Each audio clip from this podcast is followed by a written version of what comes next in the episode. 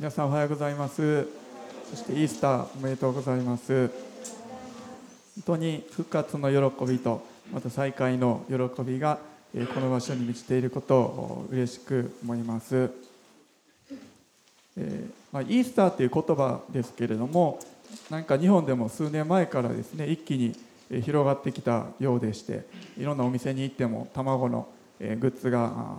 売ってあったりとかですね広まってきたなと思います。でもですねある一般のイースターのイベントのですね説明書きのところ読んでみるとですねイースターは春の訪れをお祝いするお祭りですみたいなそんな風に書かれてですねだんだんと意味も変わってきてしまってるなとそのただの卵の特売日みたいなですねそんな感じになってしまうんじゃないのかなとも思います。もちろんですねイースターは私たちが信じている救い主イエス様が十字架にかかられて葬られた後に3日目に復活された。そのことを本当に喜んで記念してお祝いする日です。イエス様はですね復活した後40日の間弟子たちをはじめ人々の前に現れて神の国について語ってそしてその後お弟子さんたちが見ている前で天へと帰っていかれました。で改めて考えてみますと40日って結構長いなと思うんです。皆さん振り返ってみてですね40日の間に一体何人ぐらいの人と出会ったでしょうか、もちろん街で通りすがる人ではなくてですね自分のことを認識してくれる人ですね。結構いるんじゃないのかなと思います、普通の人でも、数十人ぐらいはいるかもしれないです。多い方だったら本当に何百人という人と出会うこととなると思うんです。でイエス様の場合はもちろんもっと有名人ですのでもうさらに多くの人にあイエス様だとあれ死んだと思ったのにまあ、生きてるんですか？っていう感じでですね、まあ、多くの人に目撃されたと思うんです、まあ、それだけイエス様の復活の目撃者もたくさんいたということです。そして40日の後イエス様は弟子たちの見ている前で天へと帰っていかれた。そしてそれから10日後つまり復活から50日目に精霊が下るというペンテコステの出来事がありました。そのことは使徒の働きの2章に出てきます。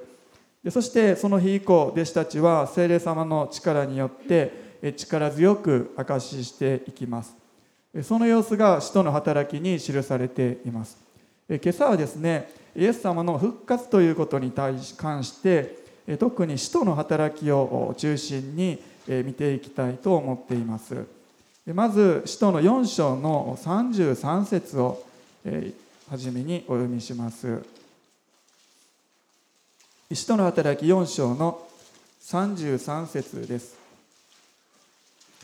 使徒たちは主イエスの復活を大きな力を持って証しし大きな恵みが彼ら全員の上にあった、えー、この頃の人たちが一体何を証ししていたんでしょうか。もちろん話すことたくさんあったと思うんです。私たちイエスという人と3年と少し一緒に過ごしてこんな感じの人でこんな話してはって毎日こんなことをしてましたといろいろ話すことはあったと思います。でもですねそういうことが中心ではなかったんです。また十字架にかかった。そのこと自体も中心ではなかったんです。ここには人たちは主イエスの復活を大きな力を持って証ししとあるんです。ですのでこの頃の人たちの証しの中心それはイエス様の復活であったということです。イエスという男がいろんな奇跡を行ってでも十字架にかかられて葬られてでも3日目に復活したんだということ。そしてその復活というものは本当なんだ。もう私自身がそれ復活したイエス見たしもう隣にいてる彼もそのイエスに会ったしそして40日間もイエス様いたから多くの人が目にした本当の事実であるということ。そして私が見ている前で天へと帰っていった。もうだから確かにこのお方は天から来られた神の子だったんだということ、まあ、そのことを彼らは力強く証ししていたんです。確かにですね考えてみたら当然かなと思うんです。当時もいろんな教えはあったと思います。良い教えなんかいいことが語られるということもあったと思います。また自分が救い主だメシアだという人もですねちらほらそういう人が現れるということもあったと思うんです。また十字架にかかって死んだ人はたくさんいたわけなんです。でもですねこれほどまでに多くの人にその死とその復活その両方を目撃された人というものはいなかったんです。人たちの証がイエス様の復活について証ししていたように私たちの信仰の中心それもイエス様の復活にあります。このことは2000年経った今も変わることがないんです。復活がなかったとしたらただ単に2000年前に誰かが死んだというもうそれだけのことになってしまうんです。そして私たちに何も関係のないことになってしまうんですね。コリント人への手紙第115章の14節お開きください。コリント人への手紙第115章の14節です。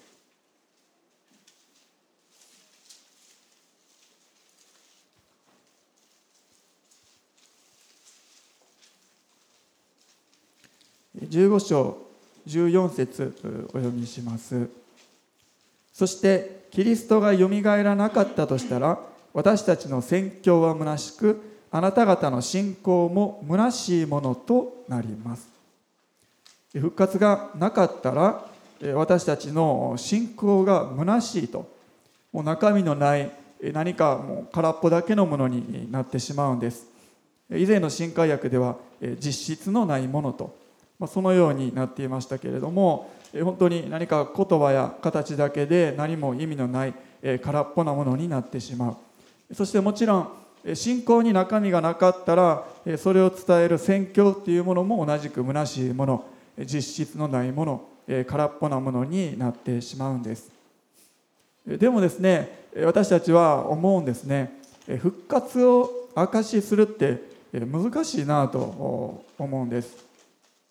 ある意味でその当時の人たちの人たちにとっては私たちよりかは簡単だったのかなとも思うんですね。なぜなら彼らはもう実際に復活した人に復活したイエス様に出会ったから。そして同じように復活したイエス様に出会った人がたくさんいたわけなんです。もちろん復活を証しすることを通していろいろな迫害もあったかもしれない。でもイエス様の復活を信じること自体はですね実際に会った人にとってはもちろん簡単なことだったわけなんです。でもこの2022年それから2000年以上経った今復活という私たちにとっては非科学的に思えることを信じてそれを証ししていく。そのことは簡単ではないですよね。イエスという男が十字架にかかられて死んだ。とそのこと自体話すのは難しくないかもしれないです。そのような人はたくさんいたでしょう。普通に起こることだからです。私たちはなぜではイエス様の復活を信じることができるんでしょうか？それは私たちそれぞれが形は違うけれども復活したイエス様に出会っているからなんです。出会い方はそれぞれに異なります。パウロのようにですね復活したイエス様の声を聞いたっていう人もいるでしょう。もしくは何かですねもう心の内側が本当に温かくなってあイエス様がおられるということを感じたと。そのような方もおられます。また祈った祈りそれが本当に聞かれてあ本当にイエス様生きておられるんだと。そのように信じた方もおられます。そのように出会い方は人それぞれだけれどもでも私たちはそれぞれに復活したイエス様に出会ってこの方が今も生きておられるんだということを信じているんですね。そしてまた私たちがそのような信仰を持ってそれを持ち続けることができている。それもですねイエス様が今生きておられて私たちを支えて導いておられるからなんです。イエス様が天へと帰る直前イエス様何と言われたでしょうか。ルカの福音書の24章の49節から51節をお読みします。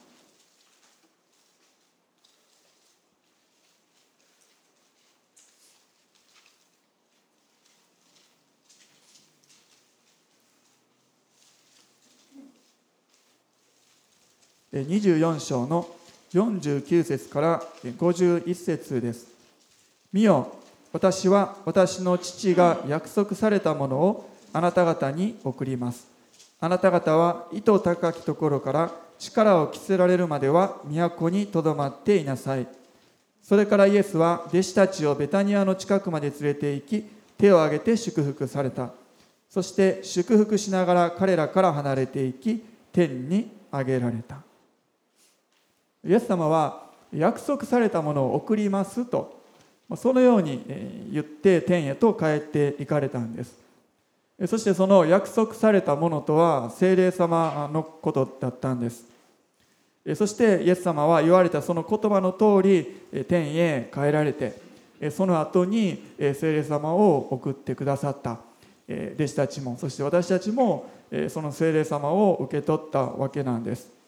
ですので私たちが精霊に満たされて力を受けることができている。そのこと自体がまず大きなイエス様の復活の証確かにイエス様が復活されて天へ帰られたんだ。だからこそ天からその精霊様を送ってくださったんだということなんです。私たちが本当に精霊に満たされて喜んで触れられる。もうそのこと自体がイエス様の証をイエス様の復活を証ししているとそのように言うことができます。そしてさらにですね人たちはこのイエス様の復活についてただ単にイエスという人物が生き返った。それだけじゃなくてその復活の力というものを自分のものとして体験していたんです。どのように体験していたんでしょうか。もう一度使徒の働きに戻りまして5章の16節から20節をお読みします。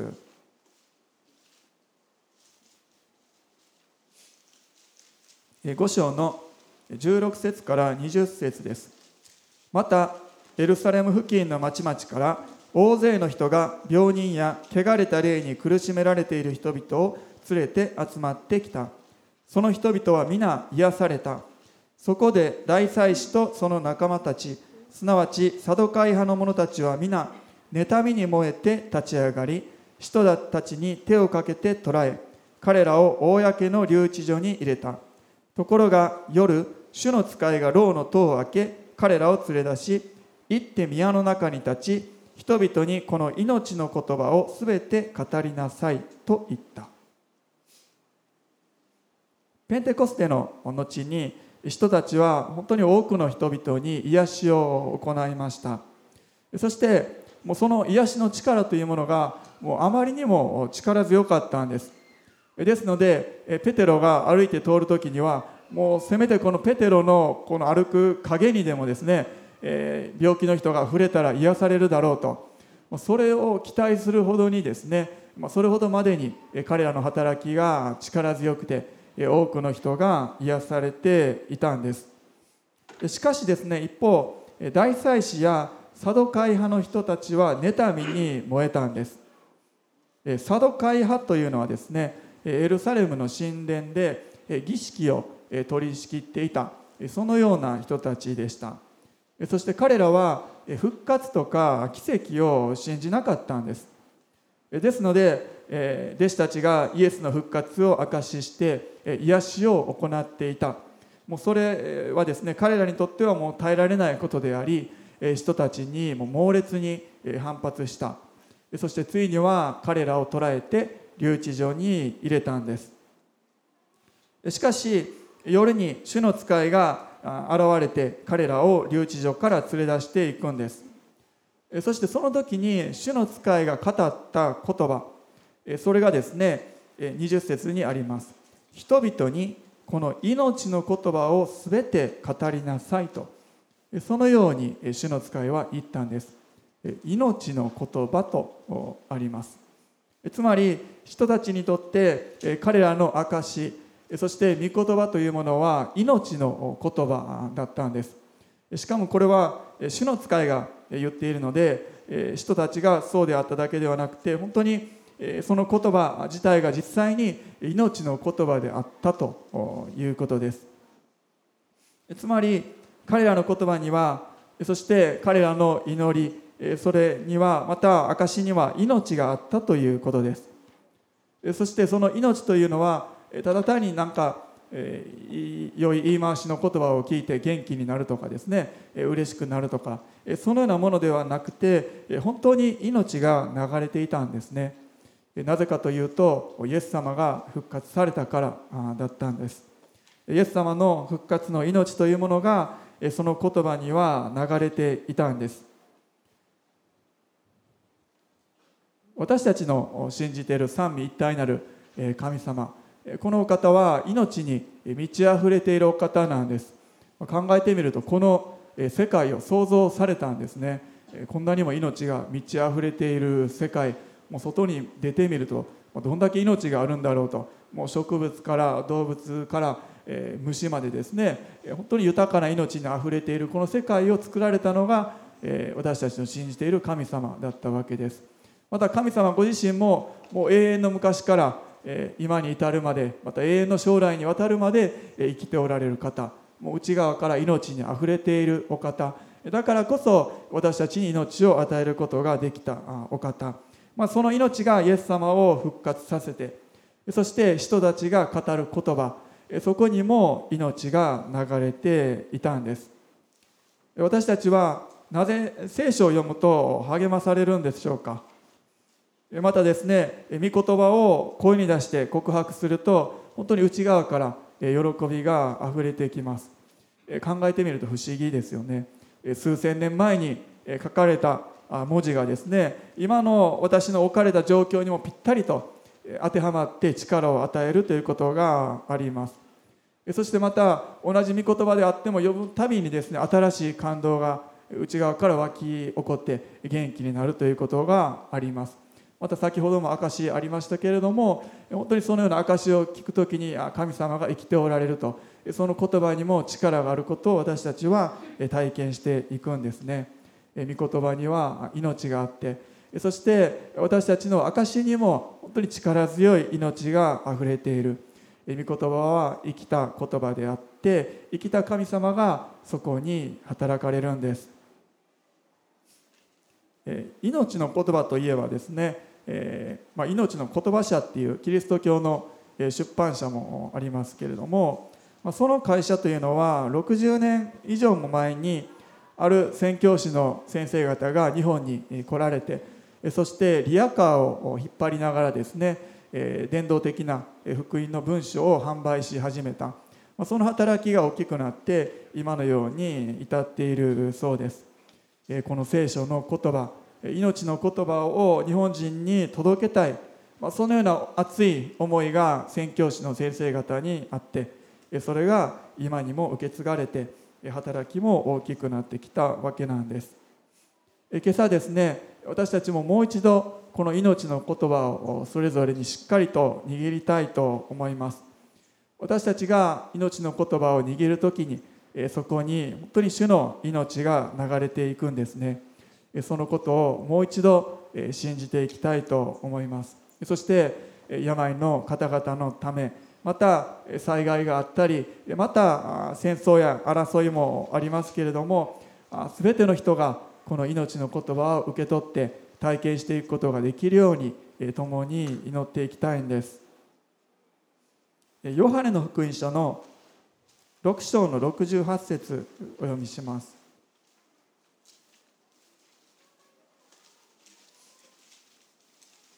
ヨハネの福音書6章の68節です。するとシモン・ペテロが答えた。主よ私たちは誰のところに行けるでしょうか？あなたは永遠の命の言葉を持っておられます。これはまだイエス様が十字架にかかられる前のことですけれども十二弟子たちと一緒に活動されていた頃十二弟子以外にもたくさんの弟子たちがいたんですけれどもそのような人たちがイエス様のもとから離れていってしまったと。そのような出来事がありました。でもそのような状況の中でペテロは言ったんですね。私たちは誰のところに行けるでしょうかと。私たちは離れていかないです。なぜならあなたには命の言葉があるからと。そのようにペテロは言ったんです。イエス様には命の言葉があってそしてそれが今私たちにも与えられている。ですので私たちは他の誰のところにも行かないんですね。時にはこのイエス様からちょっと離れたくなったり実際に距離を取ってしまうこともある。でも本当の命がこのイエス様のところにあるということを知っているから私たちは戻ってくるんですね、え、他の誰のところに行けるでしょうか。ペテロはそのように言いました。イエス様にとどまってイエス様からの命の言葉を受け取ってそれを流していくんです。もう一箇所使徒の働きの別の箇所をお開きします。使徒の働きの3章の14節から16節です。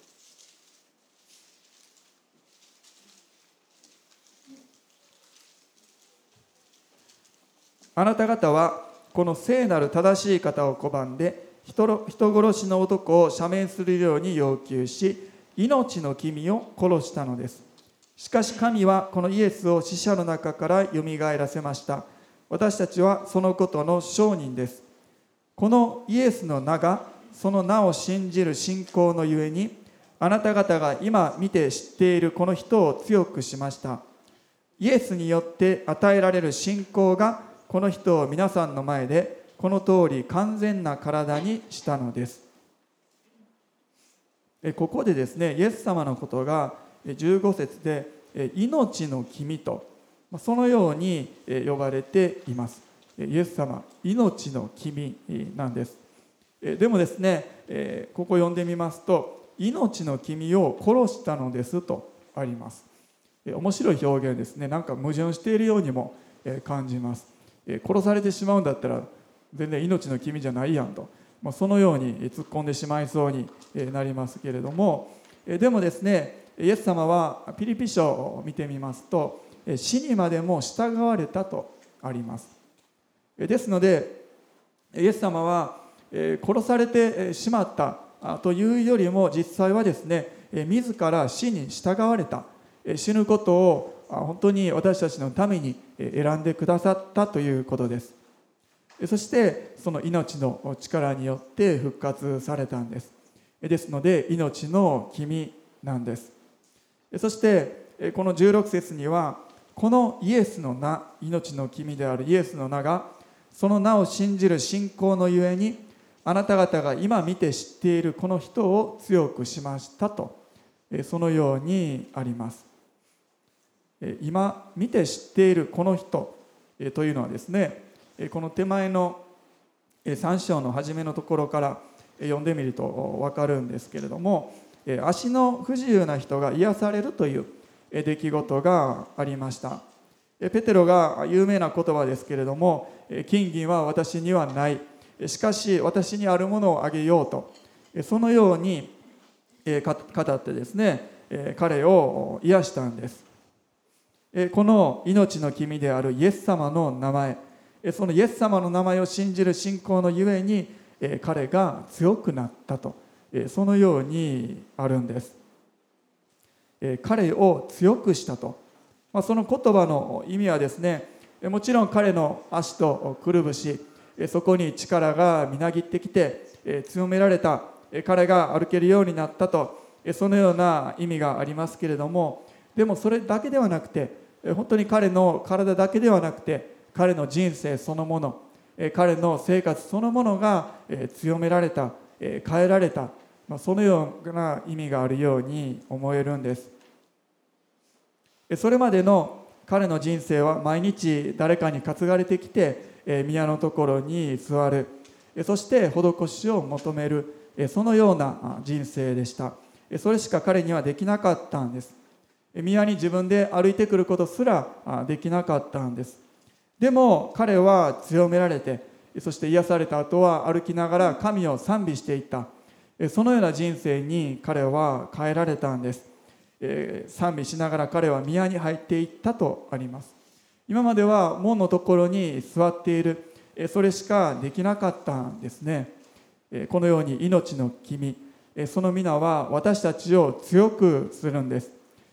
何か受けるだけ求めるしかできなかった。そのような人生から本当に神を賛美していく。そのような人生に変えられていきます。門のところに座り続けていた。そのような人生からもう堂々と主に近づいていく。そのような人生に変えられていくんです。弟子たちもそうだったんです。十字架の後彼らはどのような様子だったのか。決してですねもう十字架も最後までついていてですね私も弟子だから一緒に十字架につけてくださいともうそのように言った弟子たちは一人もいなかったんです。彼らは一つの部屋に集まってユダヤ人を恐れてドアに鍵をかけていたんです。でもですねその後命の君である復活されたイエス様に出会ってさらに精霊に満たされたその後彼らは大胆に証しをするようになりました。ですので命の君であるイエス様の皆その皆は私たちの内側から恐れを締め出して私たちを強くするんです。今朝も私たちはイエス様の皆によって強められてこの場所から出ていくことができるんです。もう一度最初にお読みしました使徒の働きの4章の33節お読みします。人たちは主イエスの復活を大きな力を持って証しし大きな恵みが彼ら全員の上にあった。大きな恵みが彼ら全員の上にあったんです。大きな恵み。何でしょうかその大きな恵みとは。もちろん主の復活という本当に一番大きな恵みですけれどもそれによって彼らが救われた。もうそのことがもう周りから見て分かるほどにうわ恵みがもう彼らの上に臨んでるなと豊かだなと分かるほどに彼らがもう喜びで満ち溢れていたんだと思うんです。そしてですねそのことが彼らのうちだけにとどまるのではなくって実際的な行動にも現れていました。手前の32節を見てみるとさて信じた大勢の人々は心と思いを一つにして誰一人自分が所有しているものを自分のものと言わず全てを共有していたとあります。またその後の34節前半見てみますと彼らの中には一人も乏しい者がいなかったとあります。彼らはイエス様の復活を大きな力を持って証ししていました。そしてですねしかも持ち物を共有して一人も乏しい者がいなかった。乏しい者がいなかった。もうそれ自体がですね大きな証となっていたんです。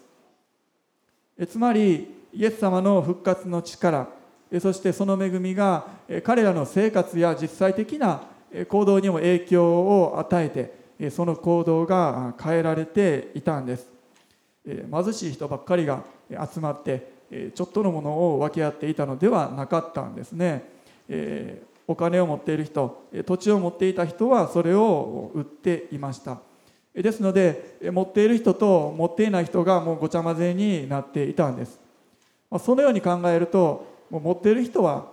ま損をして持ってない人は得するだけと。まそのように私たちは考えてしまいます。でもここを読む限りでは誰も文句を言ったり不平を言ったりしている人はいなかったようなんです。それはですねおそらく持っていなかった人ももう持っていない人なりにですね自分が持っているわずかなものを分け与えたり捧げたり自分がしていることそれぞれにできることを喜んで行っていたからだと思うんです。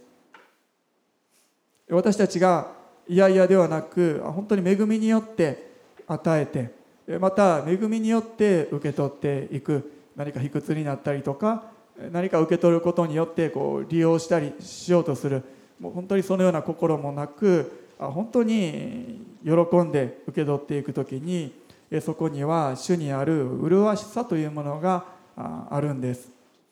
イエス様が確かにここにおられるんだ。主がここに生きておられるんだと。彼らはそう実感していたんです。そして主が与えてくださったもう途方もないほどの恵みそれを思い起こして自分の持ち物を共有していました。イエス様ご自身が全てを捧げてくれた。もうその命を捧げてくれたんだと。もうその恵みを受け取ってそしてその恵みに応えたいと彼らは思っていたんです。去年12月ですけれどもフードドライブを行った時に多くの方が協力してくださったんですけれどもその中でもこの近くに住んでおられる地域の方からですね一組の家族が21世紀間に来てくださってえ持ち寄ってくださったんですね。でその方が言っておられたんですね。え自分たちは普段は地域の子ども食堂に行ってえいつもそこでお世話になっていると。だから今回は本当にちょっとのものしかないけれども自分たちも何か役に立ちたい自分の持っているものをこう分け与えたいそのように思わされてここに来たんですとその方たちは言っておられたんですね。何か聖書のですね受けるよりも与える方が幸いであると。まあそんな言葉をちょっと思い起こしました。私たちが本当に恵みを受け取っていく時に私たちは今度は与えるものへと変えられていくんです。32節を見てみると彼らはですね心と思いを一つにして共有していたとあるんですね。この順番は本当に大切というかそうだなと思います。何か全てを共有することによって心と思いが一つになっていたわけではないんですね。そんな風にしてもすぐにバラバラになってしまうわけです。そうじゃなくて心と思いが一つになっていたからこそ共有していくことができたんです。まず心と思いが一つになっていた。なぜなら彼らの真ん中にはイエス様がおられたからだったんです。復活されて生きておられる主がその真ん中におられた。だから彼らは心と思いを一つにすることができた。私たちを一つにするのはイエス様だけなんです。イエス様によってのみ私たちは一つになることができます。使徒の働きをいろんな箇所を見てきましたけれども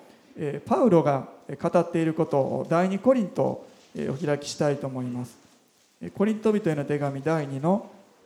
1章の8節と9節です。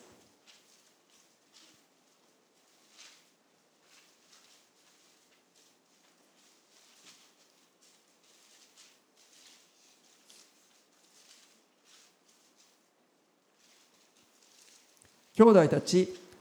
アジアで起こった私たちの苦難についてあなた方に知らずにいてほしくはありません。私たちは非常に激しい耐えられないほどの圧迫を受け生きる望みさえ失うほどでした。実際私たちは死刑の宣告を受けた思いでした。それは私たちが自分自身に頼らず死者をよみがえらせてくださる神に頼るものとなるためだったのです。パウルたちはもう死を覚悟するほどの耐えられないほどの圧迫にさらされていました。そんな中で彼は自分は死者をよみがえらせてくださる神により頼んだとそのように言っています。イエス様が復活された。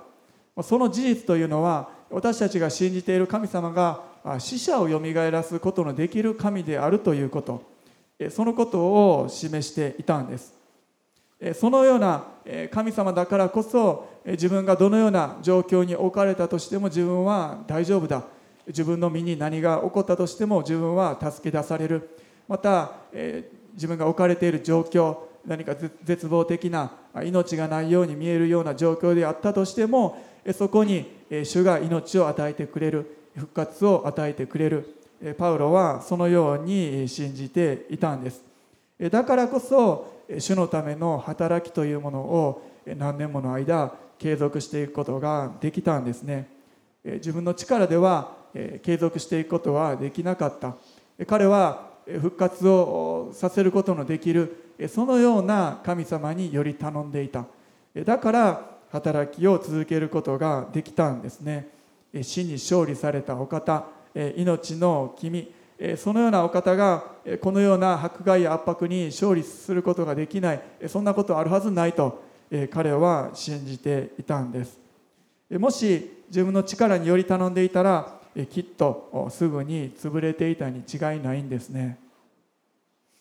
同じように私たちの信仰というものも死に勝利された方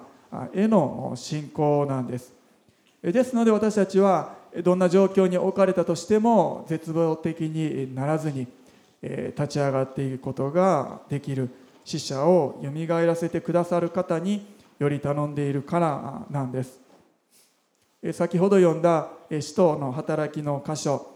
留置場に入れられていた人たちは主の使いによってそこから救い出されました。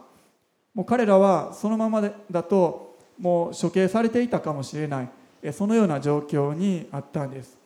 ですのでそこから救い出されたというのはまさしく死から命に引き上げられた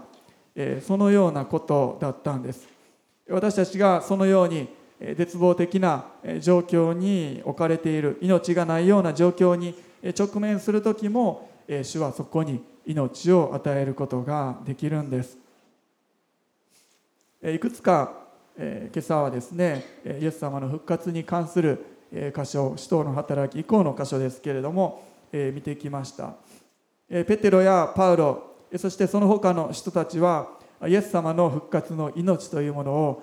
何か言葉だけではなくて本当に彼ら自身が体験していたんです。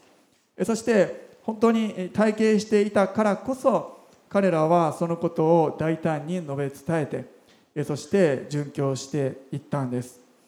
私たちがイエス様の復活を信じることができる。その大きな理由の一つは弟子たちが殉教も恐れずに証を続けたということにあります。彼らはイエス様の復活を確かに目撃した。だからこそたとえ自分が死ぬようなことがあったとしてもやがて自分も復活することができると。彼らはそのように信じたんですね。ですので死をも恐れずに命の言葉というものを語り続けてそして殉教していきました。ペテロはネロの迫害によって殉教してゼベダイの子ヤコブはエルサレムで処刑されたそうです。アンデルは今のギリシャの辺りピリポは今のトルコの辺りで処刑されたそうです。トマスは南インドで殉教の伝説があります。バルトロマイはアルメニアで殉教してマタイはエチオピアやペルシアやいろんなところで殉教の伝説があるそうです。熱心党のシモンそしてユダはペルシアで殉教しました。アルパイの子ヤコブもそして最後に弟子に加わったマッティアも石打ちの刑になったとそのように言われています。多くの人たちが命の言葉を握って殉教していったんです。それはとても逆説的ではあるんですけれども命の君が死に従ってそして殺された。それと同じ道を彼らもたどっていったんです。でもそれはですね確かに彼らが命の君に出会って復活の命を体験していた。だからこそそのイエス様と同じ道を歩むということを選んだんですね、え彼らの殉教、えそれ自体が私たちにイエス様の復活というものを力強くえ証ししているんです。2000年経った後の今も私たちはイエス様の力を体験することができます。なぜならイエス様は天へ帰られて今も生きておられるからなんです。そして約束の精霊が注がれたその精霊様を私たちも受け取っているからです。命の君が今日も私たちと共におられるんです。何年か前にですねある一人の若者と出会いました。彼はですねある一つの犯罪を犯して刑務所に入っていたことがありました。私が出会ったのはそこから出てきてまだ数週間経った後まそれぐらいの時だったかと思います。まその刑務所の中でですね彼は教会士の先生から聖書の話を聞いてイエス様のことを信じたんです。彼は自分が本当の意味で罪人であったということそのことを知って悔い改めてイエス様を救い主として受け入れました。でもですね彼はどうしても一つなかなか理解できないことがあったんです。それはイエス様の復活だったんです。ままずですね復活なんてことが本当にあるとは彼は信じることがなかなかできなかったんです。ま結構おられるんですね。キリスト教大体信じれるけど復活はなんか信じれないという方、えー、よくおられるんです。また彼がもう一つ理解できなかったのはなぜ復活する必要があったのかということだったんです。自分の罪の身代わりのためにイエス様が死んでくださった。自分の罪許された。あもうそれで十分じゃないのかと。もう彼はそのように考えていたんです。でもですね彼がその刑務所での刑期を終えて出所する日になって壁の中から出てきてそして新しい歩みを始めようとした時にその時に彼は初めて分かったそうなんですね。あイエス様が復活されたのは自分がもう一度イエス様と一緒に新しい歩みをしていくためなんだと彼はその時に初めて分かったそうなんです。今も生きておられるイエス様と一緒に生きていくためにイエス様は復活してくださったんだと彼は知ったんですね。もしイエス様が復活されずに死んだままだったら今刑務所出てもうせっかく新しい道を歩もうとしているのにもう自分で頑張っていくしかないんですね。そうじゃなくて自分と一緒にいることができるようにイエス様は復活してくださったんだと彼は知ったんです。イエス様がいなかったら自分の罪この刑務所で償ったけれどもこれからの人生新しい歩みも一人で歩んでいかなければいけない。そんなことは無理だと彼は思ったんですね。イエス様は十字架で私たちの過去を清算してそしてあもうこれでおしまいと。じゃあこれからはあなたは自分で一人で頑張って生きていってねと、まそんな感じでですね見放すような中途半端なことはされなかったわけなんです。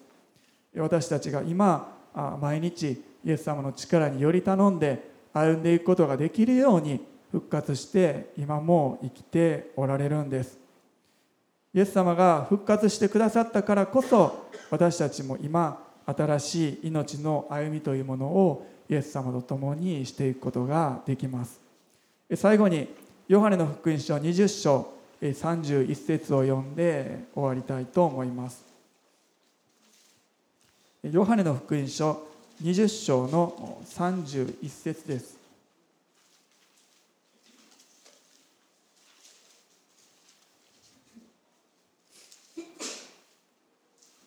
お読みします。これらのことが書かれたのはイエスが神の子キリストであることをあなた方が信じるためでありまた信じてイエスの名によって命を得るためである。アメン。お祈りします。立ち上がれる方立ち上がってくださって一緒にしばらく祈っていきましょう。天のお父様あなたの皆をあがめます。あなたがイエス様をこの地上に2000年前に送ってくださってそしてイエス様が私たちのために死んでくださってそして復活してくださったことを本当にありがとうございます。そして私たちが今その復活の力に預かって新しい歩みをすることができる。主が共におられることを心から感謝します。今朝もあなたがこの場所におられてこの真ん中におられてまた聖霊様を通して私たち一人一人に内側におられることをありがとうございます。どうか今私たちの内側からまた外側からあなたが触れてくださってあなたの命で私たちが満たされていきますようにこの体が癒されていきますようにまた思いが新しくされていきますようにまた信仰がもう一度新しくされていきますように主よどうかご自由に働いてください。今私たちはあなたからの力を受け取ります。弟子たちが本当に命に満たされて証ししてまた足が動けなかった人が立ち上がって歩き出したように私たちも本当に主の力を今朝もう一度受け取っていくことができますように心を開いてあなたの前に出ていきます。ハレルヤ主よ。ハレルヤ主よ、まあ、それぞれに声に出して主を本当に礼拝してまた祈っていきましょう。ハレルヤ主ハレルヤハレルヤ主を感謝しますハレルヤ主ハレルヤ主ハレルヤハレルヤハレルヤ主また中継を通して礼拝しておられる方々にも主が触れてください。特に病の方にあなたが触れてください。ハレルヤ主よハレルヤ主よあなたがその足をまた体を強めてください。ハレルヤ主よ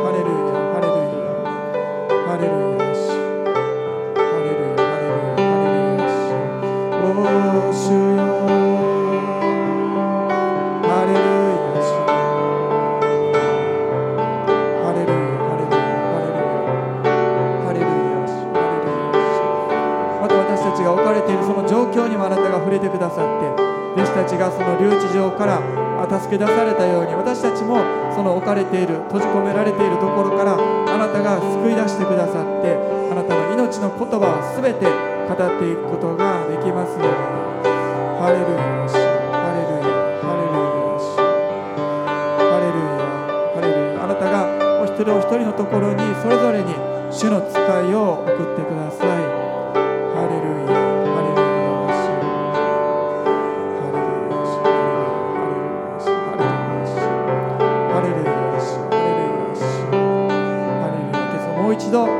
ます。あなたの十字架を感謝します。あなたの復活を感謝します。あなたが生きておられるから私たちも生きていけることを感謝します。